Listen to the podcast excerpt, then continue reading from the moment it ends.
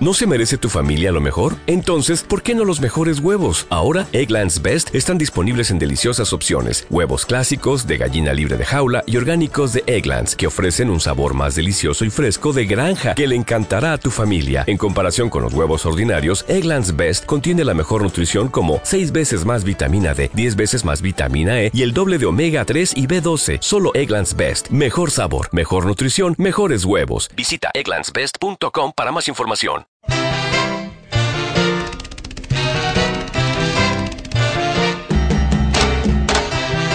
Radio Universidad presenta Una historia del jazz latino. Conversaciones con Luc Delanois.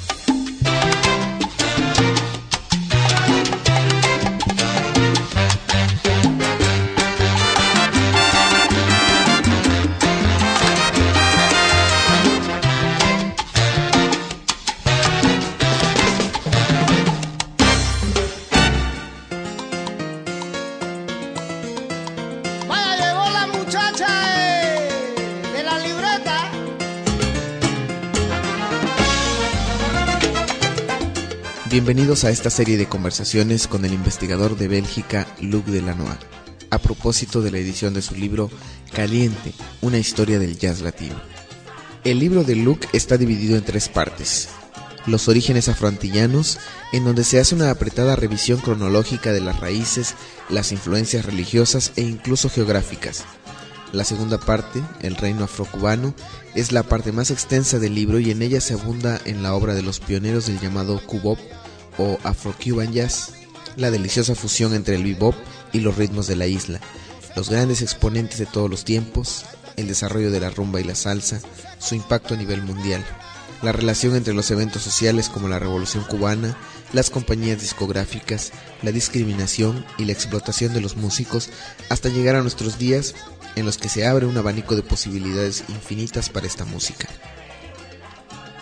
Mención aparte merecen los apartados dedicados a las percusiones tradicionales, el bongó, la conga, los timbales y los batás, además de abordar el concepto de ritmo particular de Cuba denominado clave. En la parte final del libro, Los otros sabores afrolatinos, Luke hace un recorrido por la geografía latinoamericana y con extraordinaria minuciosidad nos muestra paso a paso el desarrollo y la incorporación de los ritmos y los instrumentos regionales en la música de jazz, desde la cumbia, el joropo, el candombe y la milonga, hasta el windí, el merengue, el son, la bomba y la plena. La obra cierra con un apéndice donde algunos de los músicos más reconocidos y otros tantos escritores dan su opinión sobre el jazz latino y finalmente se ofrece una discografía que, como decimos por aquí, es breve pero sustanciosa.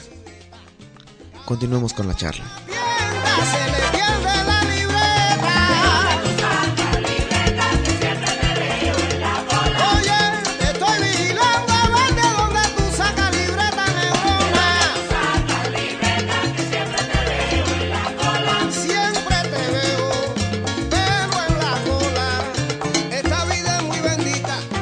En tu libro al final hay un apéndice con una serie de definiciones sobre el jazz latino. Eh, siempre definir en conceptos breves una música tan o un, o un arte, ¿no? Es difícil. En este transcurrir tú has encontrado una definición personal propia de lo que es el jazz latino. Bueno, digamos que es más, más que una definición, es una interpretación. Yo creo que todo el mundo, cada uno de nosotros tenemos una interpretación de lo que es el jazz latino. ¿no? Para mí el jazz latino al principio fue justamente esta fusión, esta mezcla. Empezó con una mezcla, se, se- se ter- se termina con una fusión. ¿no? Son mezclas de ritmos afrocubanos con armonía e improvisación de jazz. A lo largo el panorama se, abrió e incluye ahora en el concepto de jazz latino fusiones de ritmos afrolatinos con jazz, afroperuanos, afrocolombianos, afrodominicanos, bueno, afrolatinos. También eh, estoy incluyendo poco a poco... eh, bueno, es que la, la palabra jazz latino no es una palabra... eh, Es una palabra incorrecta, pero es la mejor palabra que tenemos para, para, para definir un, un concepto, ¿no? Pero mm, aparte de los ritmos afro, estoy pensando que ya uh, se va a abrir más a, los ritmos andinos, por ejemplo, otros tipos de ritmos que sean latinos, ¿no? Pero esencialmente, en la base, es en su esencia, el jazz latino es una fusión de ritmos afro-latinos con jazz. Ahora, ah, como lo sabes, de aquí vine en Oaxaca a, a la invitación de, de- de Javier Silva y de la, de la universidad. Y ayer justamente con Javier estuvimos hablando de, de un músico bolivian- boliviano que, que debe tener 70 años ahora, que en los años 70 empezó a hacer fusión de ritmos andinos con jazz, que se llama Johnny González. ¿no? Y, y es lo que estoy viendo ahora, ¿no? También unos- un pionero en el género es el Gato Barbieri, ¿no? Que hizo fusión con ritmos andinos y con jazz. Am, después se perdió un poco eso, pero yo creo que, por ejemplo, en, en un país como México, por ejemplo, creo que ahí va a estar el camino del jazz latino en México.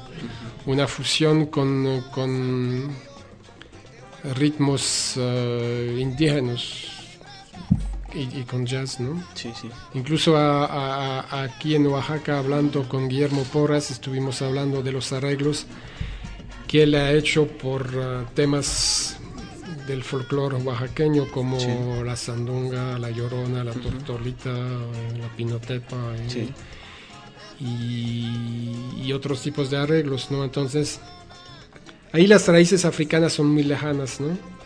Están en el ritmo, ¿no? En los ritmos ternarios, 3, 4, 6 por 8. Pero ahí, por ahí va el camino, ¿no? Se le pierde la libreta. Cada vez que va a la tienda se le pierde la libreta. Vayamos a la música. De origen puertorriqueño, el hombre de las manos duras, Ray Barreto, nació en 1929 en Brooklyn, Nueva York, y aprendió solo a tocar las congas. Participó en distintas aventuras musicales como fueron las orquestas tipo charanga, de la era del ritmo pachanga, el bogaló, la salsa con Fania All Stars y otras más. En 1992 se sintió decepcionado por la pobreza musical de la salsa comercial y decidió dedicarse al jazz con su grupo New World Spirit. No le gusta emplear la palabra Latin Jazz porque para él la libertad creativa dentro de las estructuras armónicas y modales del jazz en evolución constante permite integrar todos tipos de culturas musicales, incluyendo las raíces afrocaribeñas. En su último disco titulado Trans Dance participan los percusionistas cubanos de rumba Los Papines. Iberian Interlude mezcla la base rítmica del guaguancó marcada por las claves con una evocación de las raíces españolas que se percibe en la melodía del piano y con improvisaciones jazzísticas. Escuchemos a Ray Barreto y New World Spirits con Iberian Interlude.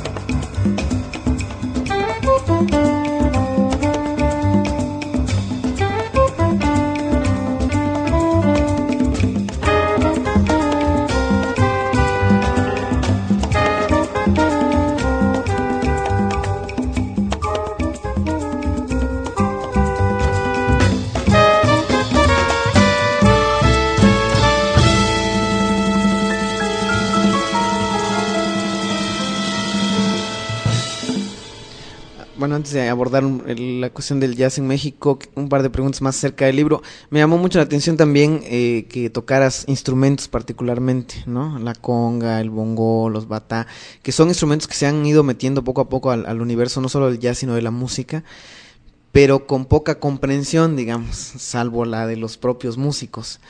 Esta, esta cuestión de definir o de tratar de hacer una pequeña historia de cada instrumento, eh, a, a qué se debe? ¿Cuál es tu interés? Bueno, yo considero que, el- que el ritmo es el símbolo de una cultura. Estudiando un ritmo, tú puedes empezar a estudiar una cultura. El ritmo define una cultura. Por ejemplo, en Europa del Norte eh, tenemos una- un concepto de ritmo bastante lineal. Aquí el ritmo es totalmente diferente. Por, lo- por lo tanto, bueno, tú ves a mañana o estaba en la tarde o estas cosas. La- el concepto de ritmo en América Latina es diferente de Europa del Norte. Por consiguiente, la improvisación va a ser diferente. Un músico de jazz en Europa va a improvisar de manera diferente a un músico de jazz de América Latina. Entonces, para mí eh, era importante estudiar el ritmo, los- por eso siempre vengo con, con el- los conceptos de los ritmos afrolatinos. Los ritmos, usualmente, que lo sepa, están tocados por instrumentos de percusión. Por lo tanto, para estudiar ritmo hay que estudiar los instrumentos de percusión, que son la columna vertebral de la música. El ritmo es la columna vertebral de la música. Me pareció importante, por lo tanto, de, de escribir unos párrafos sobre los principales instrumentos rítmicos del jazz latino, Sí. como lo mencionaste, bongo, conga, bata, y, y por eso, ¿no? Por eso es- he hecho este, escribí este capítulo sobre los instrumentos percusivos, que Claro. son realmente, que son la base, ¿no? Y ahora, como lo dices muy bien, que está en todas las músicas, ¿no? Del rock hasta la música clásica. Sí. ¿no?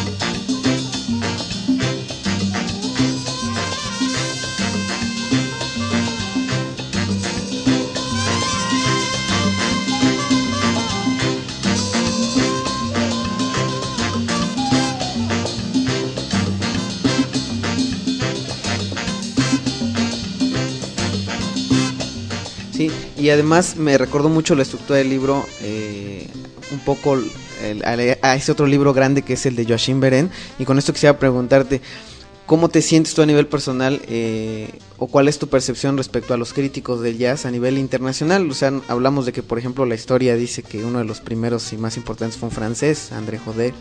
Después está gente como Leonard Feder y algunos otros, Ralph Gleason, que son muy importantes. Y Joachim Beren, que es un alemán que en México es muy conocido porque su libro de El Jazz ha sido reeditado continuamente. De- yo de primera impresión me parece que tu libro se va a convertir en uno, en uno de estos grandes eh, libros de consulta, ¿no? ¿Tú cómo lo percibes a nivel personal esta responsabilidad también podríamos decir, ¿no? Pues miren, muy honrado, por supuesto, de, de ser comparado a, a, a personas como André Oder o, o, o Joaquín Berend, ¿no? Berend fue realmente un visionario, ¿no? Y no, es, no era solamente escritor, sino productor de Sí, discos. sí. Y en su trabajo de producción de disco logró realmente juntar músicos impresionantes. Sí, ¿no? sobre todo pianistas, ¿no? Pianista y no solamente eso, sino a nivel de flamenco fue, fue, un, fue realmente el productor que inició la carrera internacional de Paco de Lucía, ¿no? Y yo tengo mucha admiración con Berent, aunque yo me acuerdo que en muchas cosas no estuvimos de acuerdo, o mejor dicho, yo no estaba de acuerdo con sus planteamientos, ¿no? Tengo muchísimo respeto por el trabajo de Berend y me apenó mucho aprender su muerte hace más de un año, ¿no? Eh, creo que es una de las figuras más importantes a nivel de los intelectuales del jazz, uno de los más importantes, ¿no? Ahora me alegra mucho que este libro tiene mucho éxito en México, ¿no? Sí. Ojalá que siga así. Mire, yo no sé, no he hecho este libro pensando que, que, que va a ser un libro de referencia, no, no, no nunca pensé en esto. He he hecho el libro porque necesitaba hacerlo, ¿no? Era una necesidad Sí, sí. para mí hacerlo, pero nunca pensé en, en esto, ¿no? A nivel de responsabilidad, pues yo creo que cada persona que hace un trabajo tiene que ser eh, consciente de la importancia de lo que uno está haciendo, ¿no? de la persona que en la calle hasta la, hasta la persona que escribe un libro, ¿no? Ah, Y bueno, finalmente, como una obra abierta, di- diríamos, ¿no? Tu libro eh, se presta muchísimas interpretaciones y lo que hizo Beren fue casi reescribirlo con cada edición. ¿Esta responsabilidad la, la piensas asumir también? Pues la idea, mm, la idea es la siguiente, esta música, el jazz latino, estas músicas que compone el, término jazz latino, evoluciona siempre, por lo tanto el libro mío debe evolucionar. Se trata de, mm, la idea es de, de mantener un testimonio vivo de las tendencias que está dentro del jazz latino, por lo tanto, cada vez que se va a reimprimir, se va a actualizar. Entonces es una, como se dice en inglés, es, work in progress. Es un cuerpo viviente, ¿no? Que vive como la música. Bueno, por lo menos es la pretensión que la casa editora tiene, que es el Fondo de Cultura, eh, Sí. que tenemos los dos, ¿no? Los dos, me refiero a la, a la- a la casa editora y yo, pues es la idea. Que este libro crezca, que cambia, que si hay errores se corrigen los errores, que si hay cosas nuevas se incluyen las cosas nuevas Claro. que se incluyan las tendencias, que sea un, un documento vivo y ojalá pues que, que sea así, ¿no? Muy bien.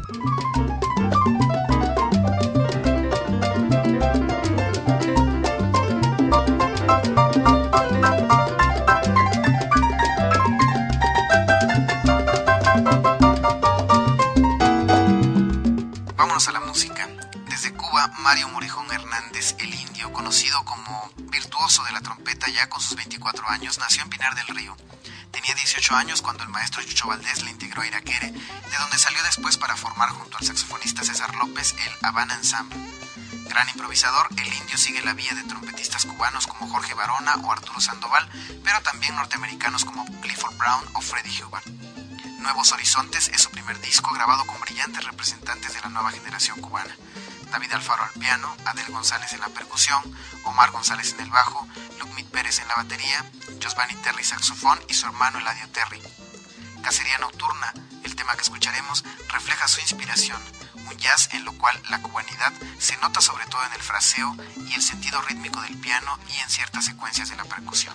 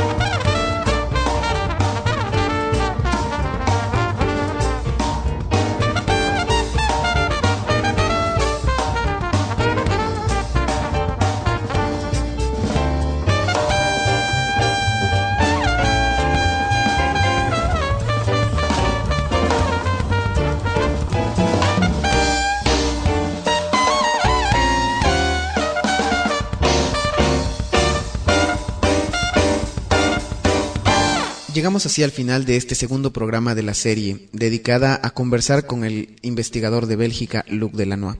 No se pierdan nuestra próxima emisión el día de mañana, aquí en Radio Universidad. Gracias.